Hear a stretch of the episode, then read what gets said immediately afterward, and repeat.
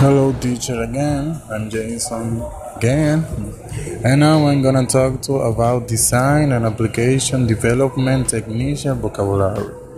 And this vocabulary said network, serial port, input device, storage, also, some, arithmetic, interface, parallel port, modem, output device, storage, hard driver, CAN, logic, several, classified, card, primary, and AST. Thank you so much, teach.